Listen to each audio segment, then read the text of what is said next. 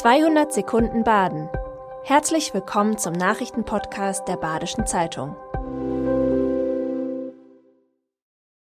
Die Nachrichten am Mittwoch, dem 19. Juli. Nach der Gewalttat im Freiburger Stadtteil Herdern befindet sich eine Frau in kritischem Zustand. Ihr Mann ist tot. Eine 23-Jährige und ein 22-Jähriger wurden an diesem Dienstagmorgen vorläufig festgenommen.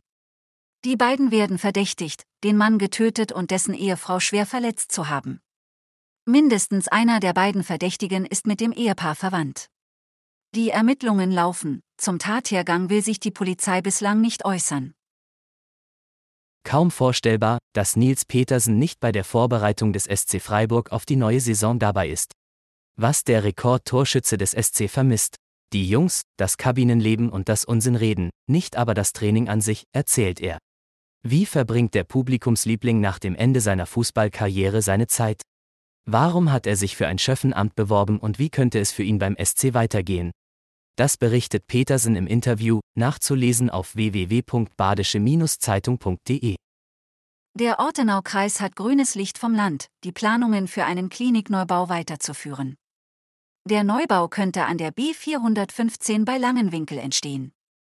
Landrat und Oberbürgermeister sind erfreut. Beide wollen die Planung zügig vorantreiben.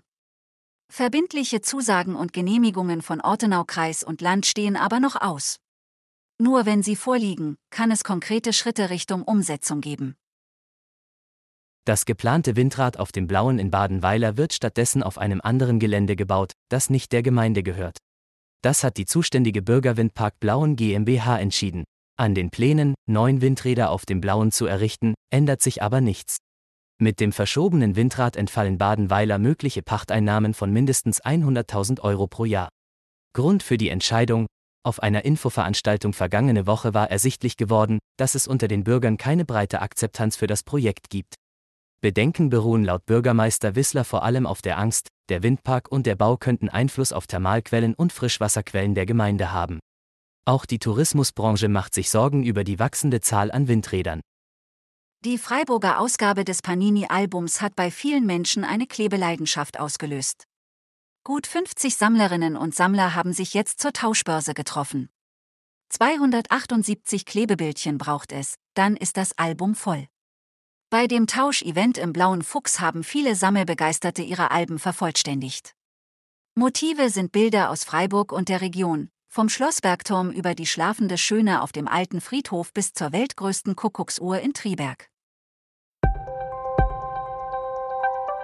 Das war 200 Sekunden Baden. Immer montags bis freitags ab 6.30 Uhr. Aktuelle Nachrichten rund um die Uhr gibt's auf der Website der Badischen Zeitung badische-zeitung.de.